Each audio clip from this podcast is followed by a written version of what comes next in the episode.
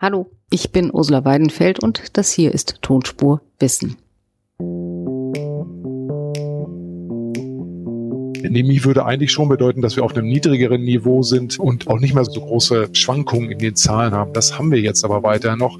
Insofern kann man noch nicht so ganz sich zurücklehnen und sagen, wir haben eine endemische Situation mit einem gut kontrollierbaren Verlauf und vor allen Dingen kontrollierbaren Konsequenzen, was eben schwere Erkrankungen, Sterblichkeit etc. angeht. Das ist nicht, äh, nicht wirklich das, was man sich wünscht bei dem Thema Endemie, denn das verbindet man eigentlich damit, dass es dann eben ein niedriger und nicht so stark schwankender Verlauf ist. Und möglicherweise müssen wir uns sogar darauf einstellen, dass wir eine endemische Situation mit hohen Fallzahlen haben. Wann sind wir Corona endlich los? Fragen wir einen Experten, fragen wir HJC. Er ist Epidemiologe und Experte für medizinische Prävention. Tonspur Wissen. Endlich die Welt verstehen. Ein Podcast von Rheinischer Post und Leibniz Gemeinschaft.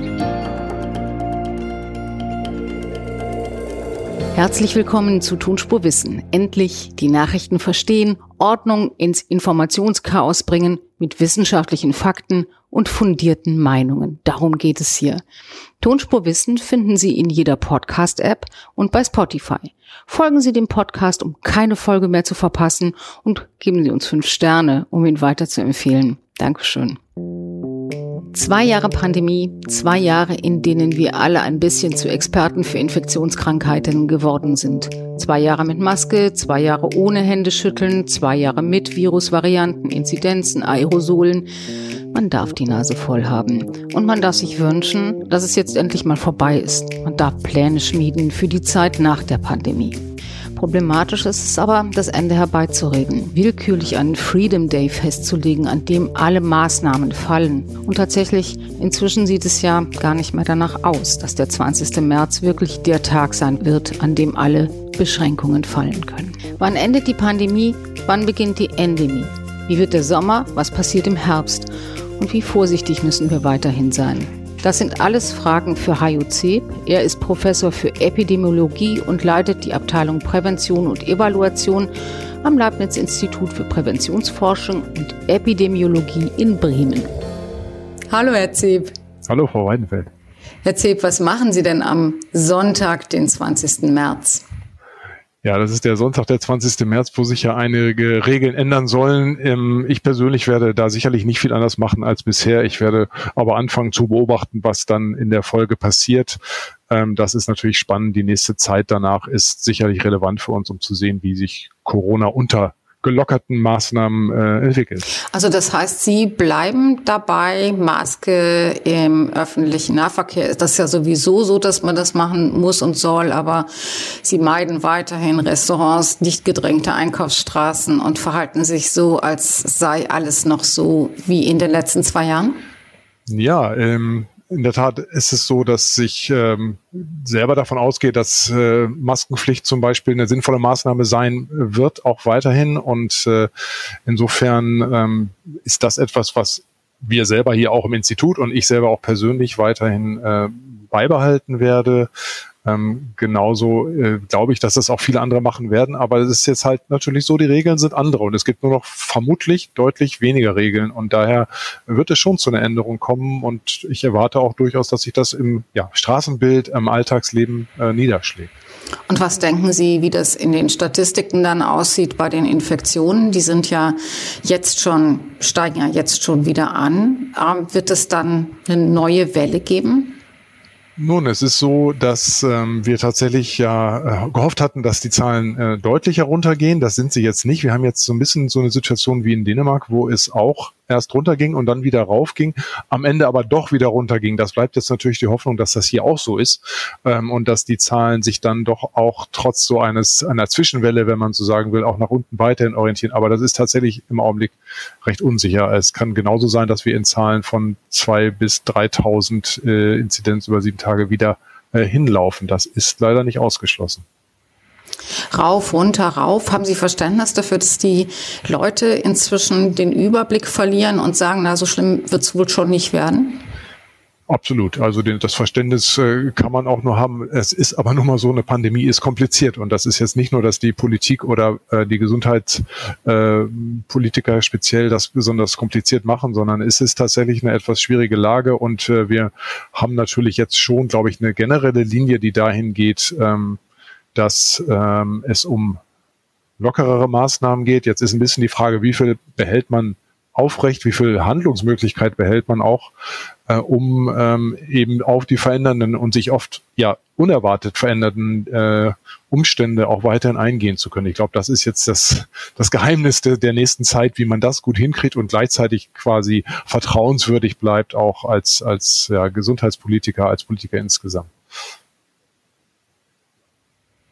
Wir wissen ja, dass ähm, der neue Gesundheitsminister Karl Lauterbach, der auch der Experte Nummer eins in Sachen Covid-19 und Corona ist, und der warnt ja jetzt schon in wirklich ernsten Worten vor einer großen Sommerwelle. Muss man das ernst nehmen oder ist das das Business des Gesundheitsministers, davor zu warnen, dass alle krank werden?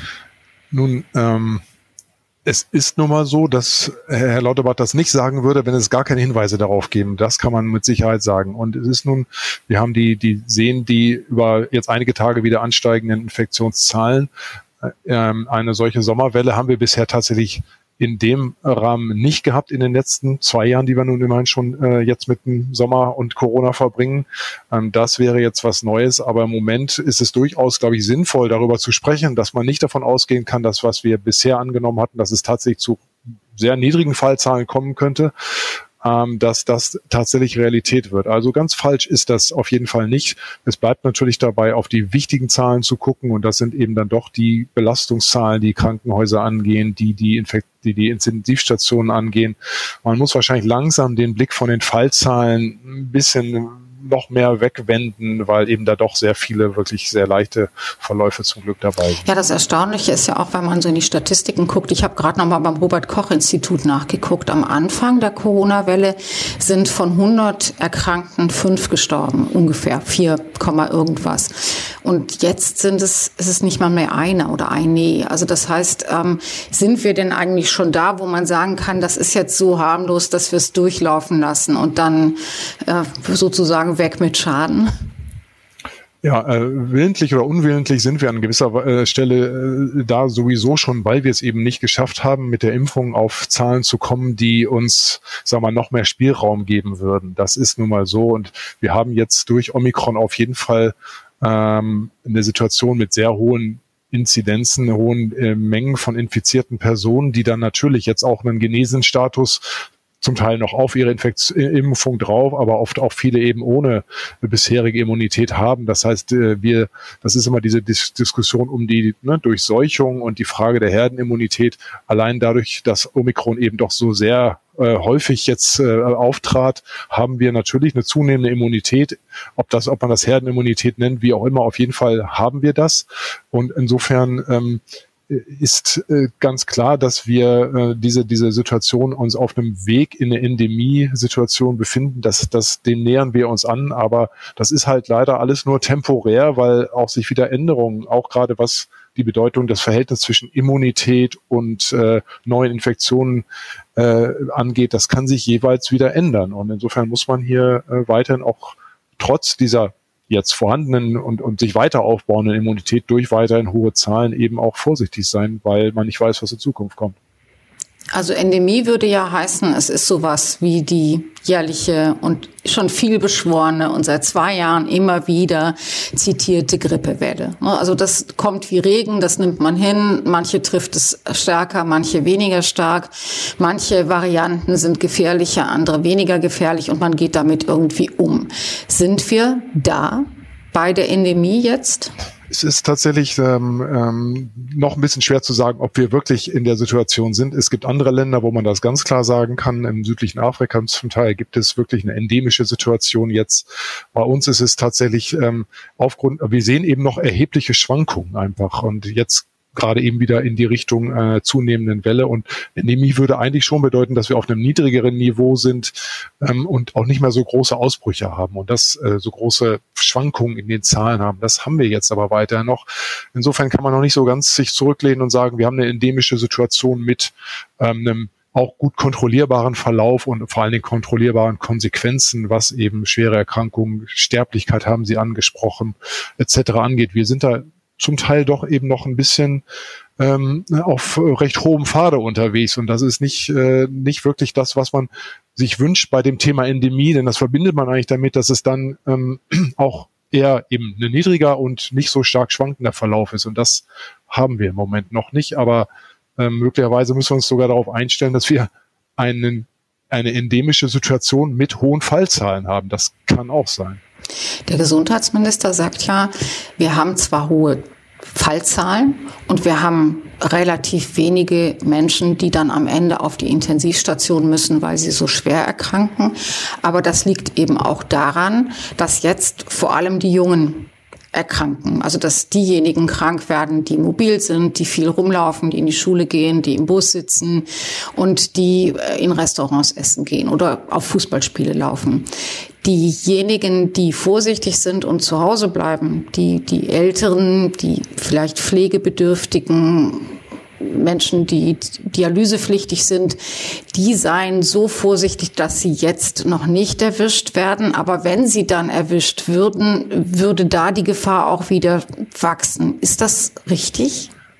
Ja, also das ist, das ist auf jeden Fall eine sehr wichtige Überlegung, dass wir weiterhin natürlich diese, man kann sie nennen, vulnerable Gruppen haben, die Gruppen, die ein hohes Erkrankungsrisiko oder vor allen Dingen ein hohes Risiko für einen ungünstigen Verlauf haben. Das ist durch die Impfung sicherlich in gewissem Maße kontrollierbar, aber leider sind es eben auch zum Teil natürlich Gruppen, die aufgrund ihrer Krankheitszustände auf Impfung nicht so gut reagieren, einfach nicht so gut dann äh, die Immunantwort aufbauen. Und da haben wir dann das Problem, dass diese Personen natürlich, wenn sehr viel Viren zirkulieren, auch weiterhin gefährdet sind. Und dann genau die auch, und das sieht man natürlich in den Krankenhäusern auch, das ist doch immerhin auch weiterhin so, dass da ein hoher Anteil von Menschen mit Vorerkrankung da ist, mit, mit Übergewicht, mit, mit anderen äh, Gesundheitsproblemen, die einfach ähm, da dann unter hohem Risiko stehen. Und natürlich, je mehr Viren unterwegs sind, äh, und wir haben einfach noch ein sehr hohes Niveau, äh, desto mehr sind diese Personen auch und bleiben gefährdet. Und natürlich für die gilt jetzt auch eine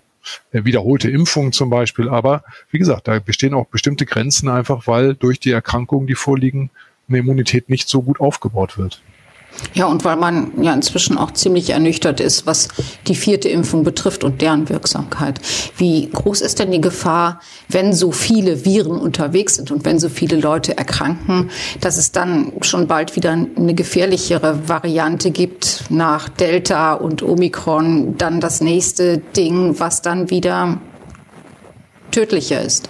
Bisher sind wir da ganz gut gefahren. Omikron äh, ist sehr, sehr weit verbreitet und normalerweise sagt man halt, wenn Viren äh, so häufig in der Bevölkerung sind, dann sind sie natürlich äh, haben sie einfach viele Wirte und haben damit auch die Möglichkeiten, sich in diese Richtung zu verändern, dass eben schwerwiegendere Varianten zum Beispiel wieder auftreten. Das ist bisher nicht passiert.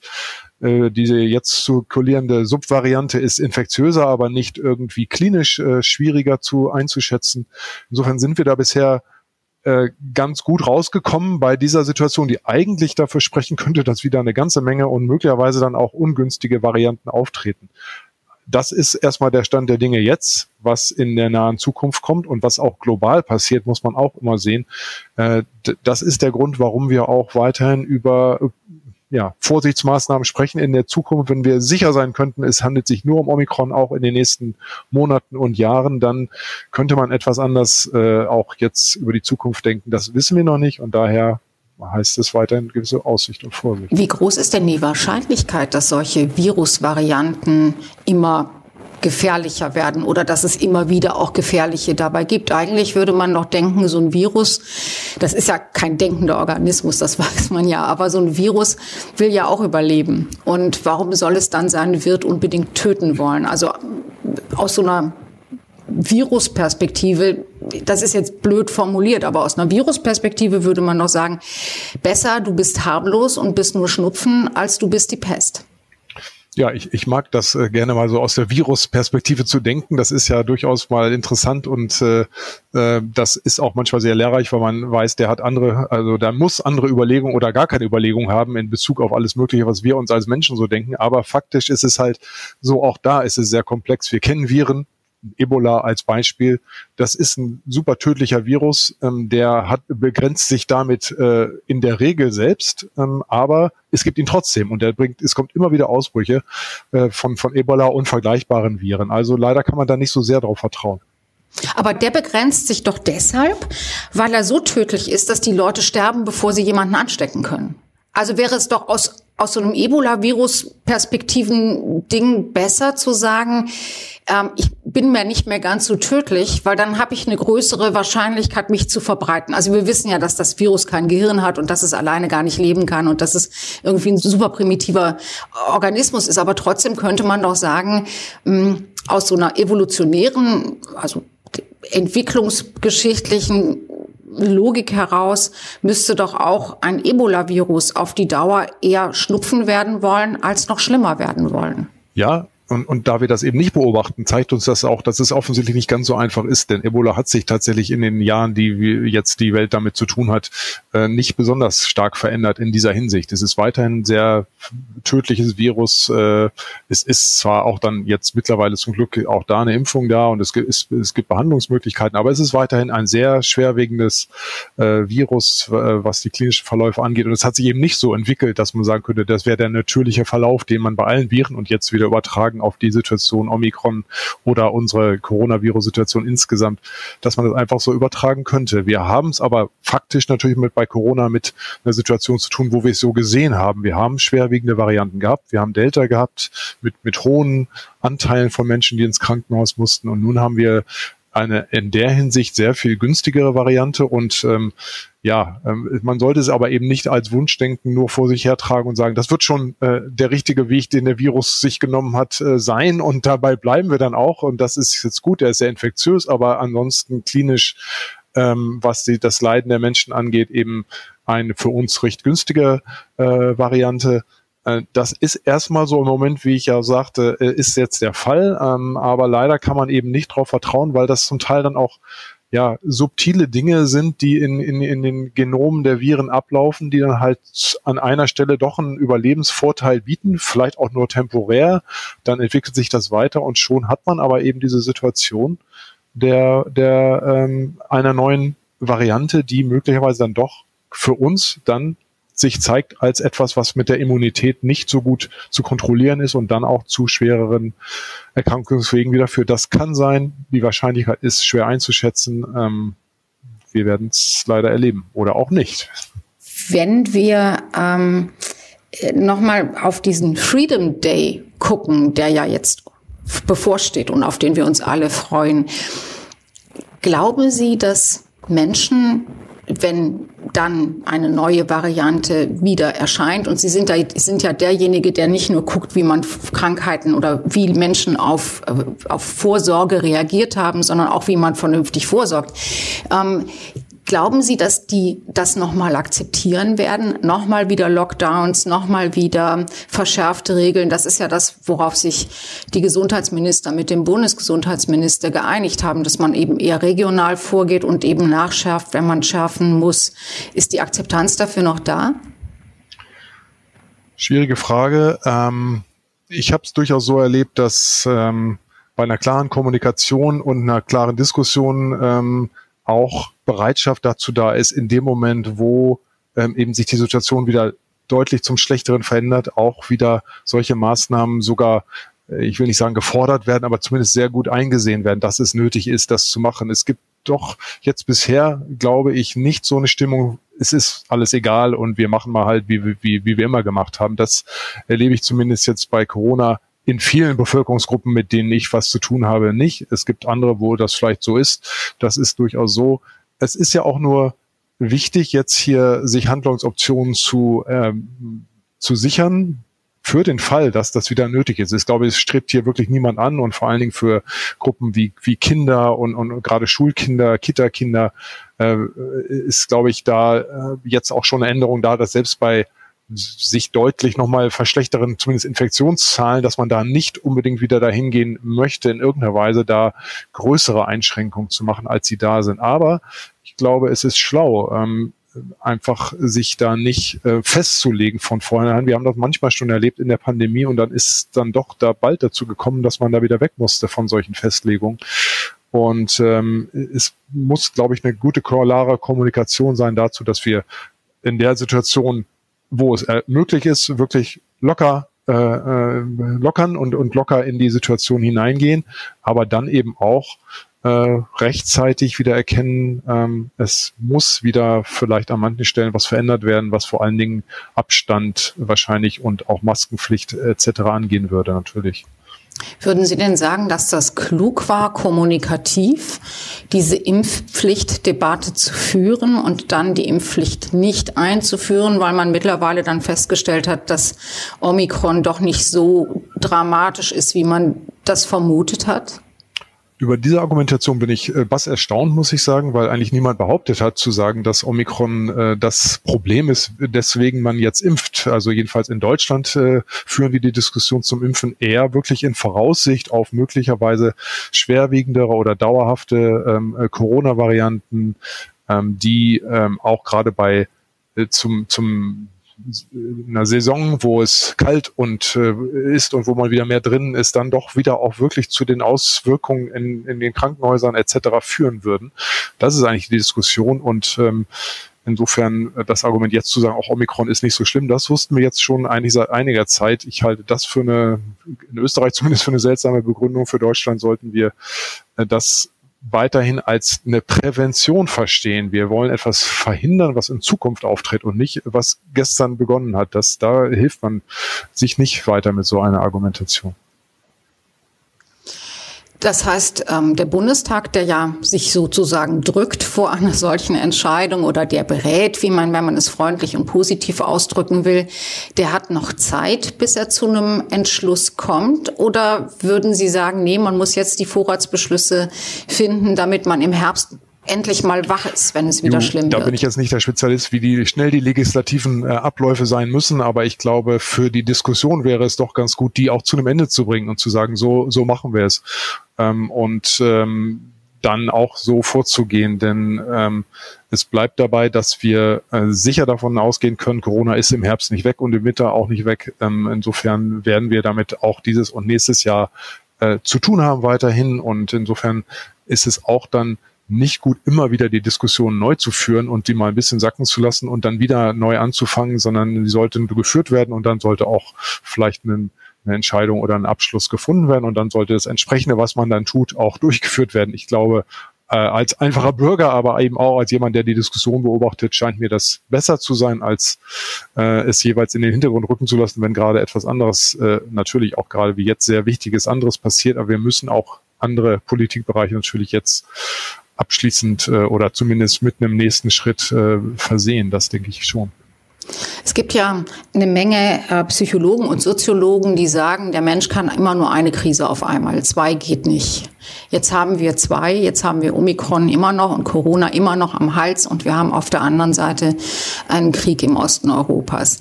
Kann man zwei Krisen gleichzeitig anständig und adäquat bekämpfen oder muss man das lernen? Das ist äh, auch für mich äh, schwer zu beantworten. Natürlich diese Frage. Ich vermute aber, dass man Menschen, dass man, wenn man krisengeprüfte Menschen fragt, ähm, die sagen, komm, Krisen kommen äh, sowieso nie alleine, sondern äh, oftmals im Bündel, weil äh, eine Sache die andere hervorruft. Das müssen ja nicht immer gleich globale Krisen sein, aber persönliche Krisen, das glaube ich kennen viele, dass die oft nicht alleine stehen, sondern sich dann noch was dazugesellt. Äh, all das, glaube ich, zeigt aber, dass wir das dass es da durchaus Resilienzfaktoren gibt, also Schutzfaktoren, die eben auch für mehrere Krisen äh, sag mal, wirken können. Ähm, ob politische Systeme in der Lage sind, das gut zu verarbeiten, das kann noch eine andere Frage sein. Ähm, aber auch da ist es Fakt natürlich, dass es immer doch eine Menge von äh, Feuern gibt, man, die gelöscht werden müssen oder an denen man sich zumindest äh, nicht nur wärmen kann, sondern sich darum kümmern muss. Das ist, glaube ich, äh, einfach Fakt und äh, Realität. Insofern habe ich da eine gewisse Hoffnung, dass man auch mit mehreren Dingen auf einmal klarkommen kann, wenn man sie geschickt angeht. Wenn man muss. Wenn man muss. Ja, äh, der Gesundheitsminister hat ja den Flüchtlingen, die jetzt aus der Ukraine nach Deutschland kommen, sozusagen als erstes als Willkommensgruß angeboten, sich doch alle impfen zu lassen. Ähm, da fragt man sich ja auch, haben wir keine anderen Probleme? Oder ist das genau das, was man tun muss, wenn man einen, eine unglaubliche Mobilität, also Bewegung von Menschen hat, bei denen man nicht weiß, sind sie geimpft, sind sie einmal, zweimal, dreimal geimpft, mit welchem Impfstoff kommen sie und wie hoch ist die Gefahr bei denen, dass sie vielleicht schon krank nach Deutschland kommen. Ist das vernünftig gewesen? Also da ähm, muss man wahrscheinlich auch noch mal ein ganz bisschen den Blick weiten und sagen, was haben diese Menschen denn jetzt für Probleme und wie wollen wir sie auch ansehen? Also ich glaube, es hilft niemandem im Moment zu sagen, äh, aus der Ukraine kommen Infektionsträger zu uns, sondern aus der Ukraine kommen Menschen, die unter einer schweren, oftmals einem Trauma, einer plötzlich eingetretenen dramatischen Situation leiden, ähm, die auch möglicherweise schlecht geimpft sind und auch ein Infektionsrisiko für sich persönlich haben oder auch haben oder auch mitbringen. Aber das ist, steht nicht im Vordergrund. Das sollte, glaube ich, klar sein. Da geht es um psychische und um soziale und um auch ganz einfache finanzielle Unterstützung. Aber auch eine Impfung kann da äh, gut sein. Also ich würde da eher für einen integrativen Ansatz sprechen und sagen, wir haben verschiedene Angebote, euch jetzt medizinisch, sozial, wie auch immer zu versorgen und wir bieten auch eine Impfung an und ich glaube, das wird auch von vielen dann äh, gerne angenommen. Und wenn es nicht angenommen wird, dann muss man sie halt über das, was man sonst tun kann, äh, auch gut äh, informieren und mit ihnen reden und äh, zusehen, dass das äh, dann in der nächsten Zeit passiert. Also das würde ich eher so angehen, als zu sagen, wir begrüßen euch mit einer Impfung und sonst nichts. Das kann es nicht sein. Ja, zumal man ja schon auch weiß, dass ähm, in, wenn man wenn man nach Deut äh, wenn man nochmal auf Deutschland schaut, die Impfquoten im Osten niedriger sind als im Westen, im Süden auch niedriger als im Norden. Und man weiß aber ja auch, dass bestimmte Gruppen, zum Beispiel Migranten aus Osteuropa, Russland, Deutsche, die schon zum Teil ja sehr lange auch in Deutschland leben, dass viele von denen sehr skeptisch sind, was Impfungen betrifft und möglicherweise ist das ja eben dann auch bei den, bei denen ein Thema, die jetzt nach Deutschland kommen. Ist möglich. Also wir sehen ja durchaus äh, Unterschiede in der Impfbereitschaft und auch in der durchgeführten Impfung. Und tatsächlich war es so, ich habe heute Morgen gerade noch einer Veranstaltung teilgenommen, wo Daten gezeigt wurden. Äh, Russland selber zum Beispiel äh, als ein Land mit einer relativ niedrigen Impfquote und auch einer niedrigen Impfbereitschaft. Vor allen Dingen auch aus äh, Misstrauen gegenüber den Angeboten, die dort äh, gemacht werden. Ähm, und für die Ukraine sieht das auch nicht ganz anders aus. Ähm, hier geht es um Kommunikation. Das ist, äh, ähm, glaube ich, das Thema dort und natürlich ähm, auch die äh, die Wichtigkeit de, dieser dieses Schutzes dann auch zu betonen. Das das ist schon wichtig, aber es muss halt eingeordnet werden, wie ich eben sagte, in die äh, gesamte äh, gesundheitliche soziale Situation der Menschen, äh, die da jetzt kommen und äh, das das ist dann die Aufgabe für die für die nächste Zeit, denke ich. Das ist auf jeden Fall das Wichtigere, ja. Dankeschön, Herr Zeb. Danke, Frau Weinfeld.